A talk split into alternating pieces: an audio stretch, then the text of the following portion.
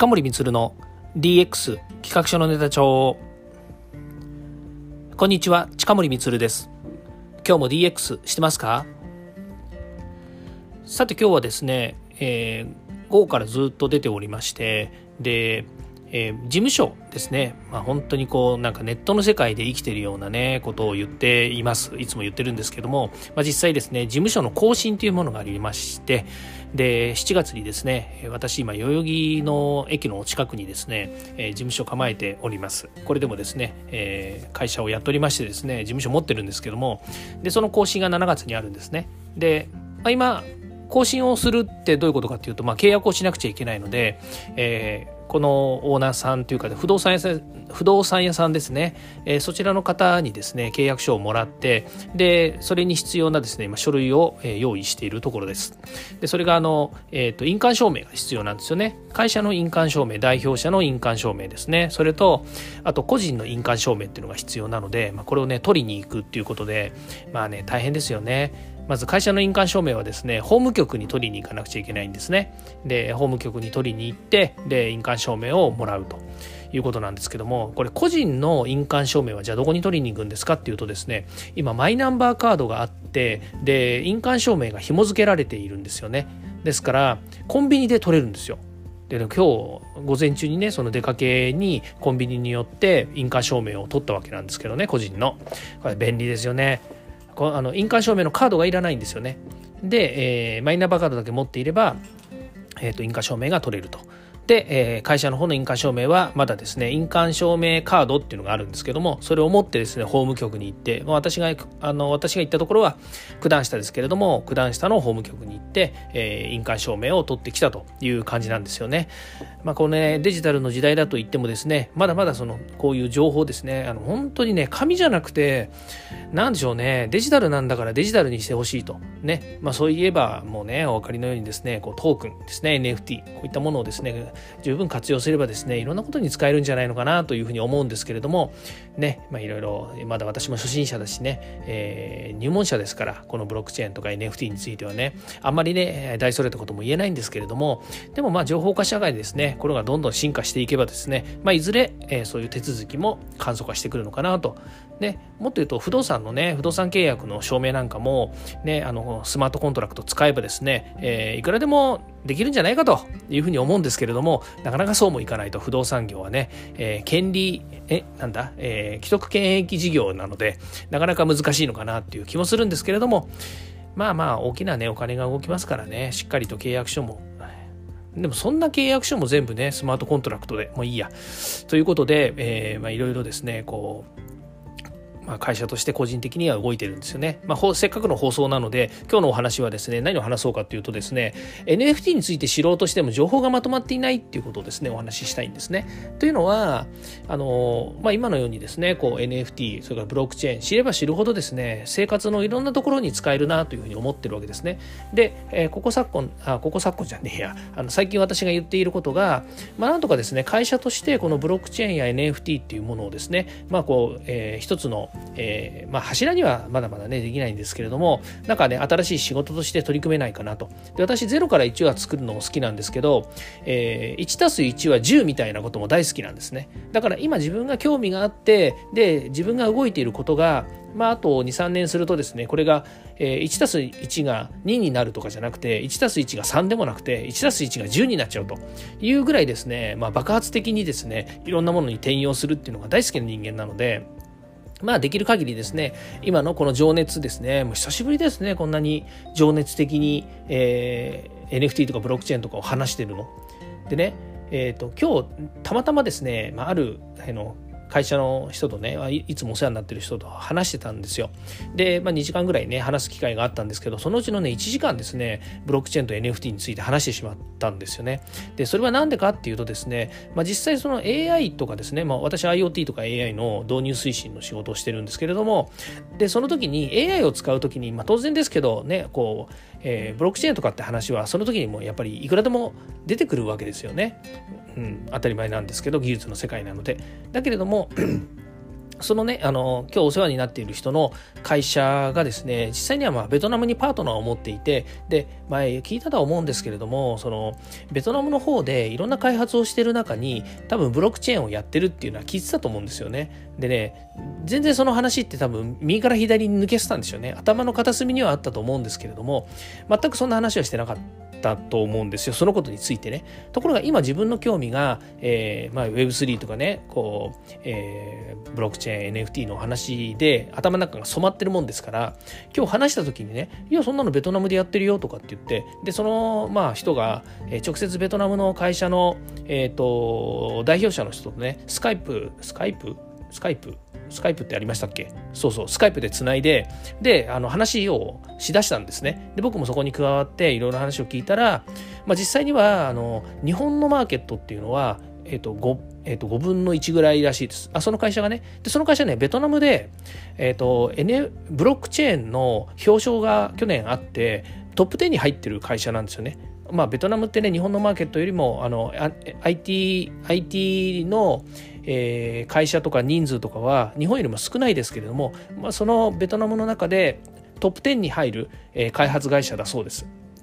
でその会社の社長がいろいろ教えてくれたのが日本からの自宅の事業でブロックチェーンというかね、日本からの自宅事業はやっぱりえっと、5分の1ぐらいしかないと。で今、えっと、どちらかというとブロックチェーンの開発については韓国とかそれからヨーロッパとかそっちの方からの受注が多いですっていう話なんですよね。まあどういう内容をやってるかっていうのはねちょっと細かいことは言えないんですけども、まあ、実際にはあのゲームの関係の、えー、ブロックチェーンですね、まあ、フロントというよりはもう、えー、バックエンドのところみたいなんですけどもそれとあと,、えーとマーケットですねマーケットプレイスでこれの、えーと、整備というか開発をその会社がやってるっていう話を聞いてえーって思ったんですよね。まあ、実際に私が今ね、えーとまあ、去年ぐらいからね去年の後半ぐらいから今もって新しいね、えー、取り組みをこれ作ろうじゃないかっていうことで、まあ、あの考えながらねあこういうのできたらいいよねっていうことで今、えーと、いろいろ考えてやってるんですけれども、えー、何何、えー、3年4年くらい前3年も前じゃないよな。あ4年も前じゃないな。3年くらい前にそのベトナムの会社のことは聞いてて知ってたわけですよね。で、なんなら AI の開発の時にその会社と話したりとかしてるんですよね。にもかかわらずですよ。今、今にならないと、その、え、当時、ね、せっかく知っててブロックチェーンもやってるっていうのを知ってる会社とのパイプがあったのに、今にならないと、あの、全然こうね、話がつながらないっていうね、なんとも、なんとも先見の明がないというかね、まあ、そんな感じなんですよね。まあ、一つは日本がその NFT とかブロックチェーンのところので、まあ、私もねユーザーという立場からするとユーザーの立場としてやっぱり盛り上がってきてるのが去年ぐらいからなので、まあ、そういった意味ではその2年前3年前に、えー、そのことがね、えー、例えば世界的に盛り上がってたとしても全く私の中にはユーザーという立場でおいにおいてはキャッチアップできてなかったっていうことですよね。でもう一つがこの NFT のことを知ろうと思ってもですね今インターネットで検索してやっぱり出てきますよいっぱい。あの日本語のサイトもそうだし英語のサイトもそうだしいっぱい出てくるんだけれども何がどういうふうになってるかというかまだまだね情報が少なくて、えー、よく分かりませんと。よくまとまっているところが、まあ、その日本の中の日本語で書いてあるものでもあの結構ねまとまってるなと思うところもあるんですけれどもでもやっぱり断片的にしかやっぱ書いてなくてでじゃあ例えばねえっ、ー、と日本のあのファンマーケットでブロックチェーンとか NFT どんどん使ってますかとかっていうとそんなことないんですよね。でも海外では結構ねやっぱりあのいろんなサイトもう本当に何て言うのかな、まあ、大きなところファンサイトがあればあるほどブロックチェーンとか NFT とかマーケットとかやってるんですよね。でそれをねやっぱりじゃああの私もねいけないんですよ。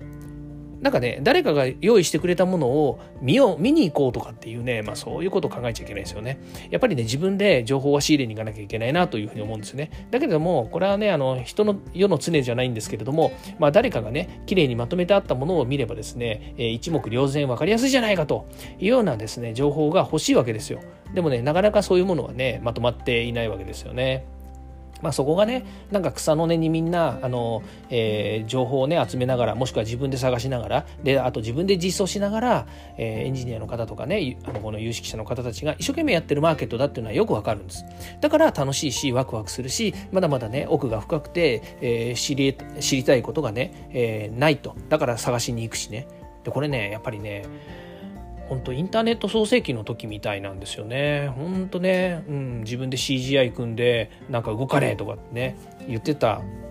まあ、ちょっとね年が知れちゃうかもしれないんですけどもそんなことをねやってねあのなんだ近森オタクだなとか言われながら一生懸命インターネットをねあの、えー、独学で勉強しながらですね、えー、いじくってたことをね思い出します。うんでその時とはね全くあの技術レベルもね、えー、内容も違うんですけれどもでもやっぱりね、えー、自分がこの興味を持ってでそれをねどういうふうにサービスに展開しようかとかね新しいマーケットプレス作ろうかとかねあマーケットプレスって言ってるのはあの別にあの商品のマーケットプレスを作ろうって言ってるわけじゃないゃないですね。新しいこの情報とかごめんなさい。新しい技術とかねテクノロジーをどういうふうにこうサービスに使って、えー、皆さんにね上手に使ってもらおうかとか、まあ、そういったことのね展開を考えるっていうことなんですけども、ね、そういったものをねやろうと思って今、えー、私はもう後発ですよね。そうは言ったって後発だしまだまだ素人だしど素人だし、えー、初心者ですよ。でもやっぱりそのことについてねやっぱり興味があって知ろうとすればするほど、えーね、情報がないし本当に調べなきゃいけないし今みたいにじゃあ韓国のねサイトにそんなに使ってんだったらちょっと調べに行っちまえとかね、えー、ベトナムのその会社がいっぱい情報を持ってて、えーね、ちょっと URL とかねいっぱいさっき送ってもらったのでそれ全部調べてみちゃえとかね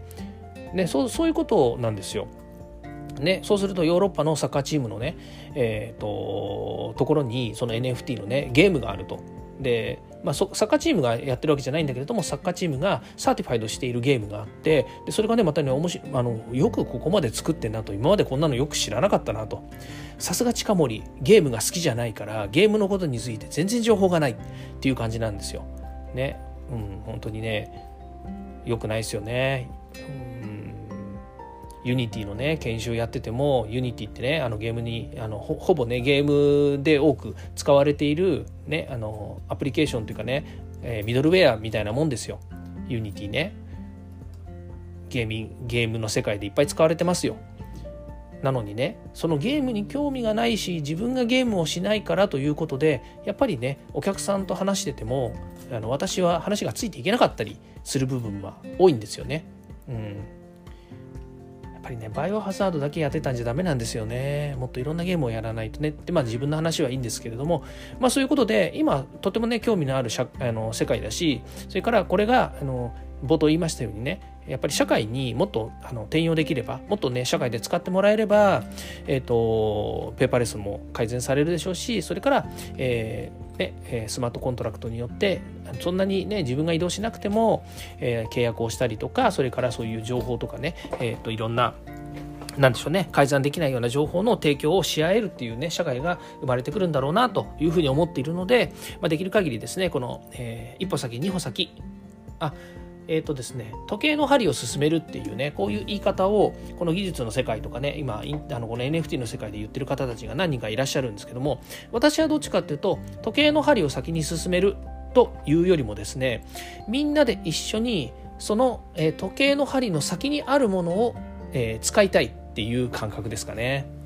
うん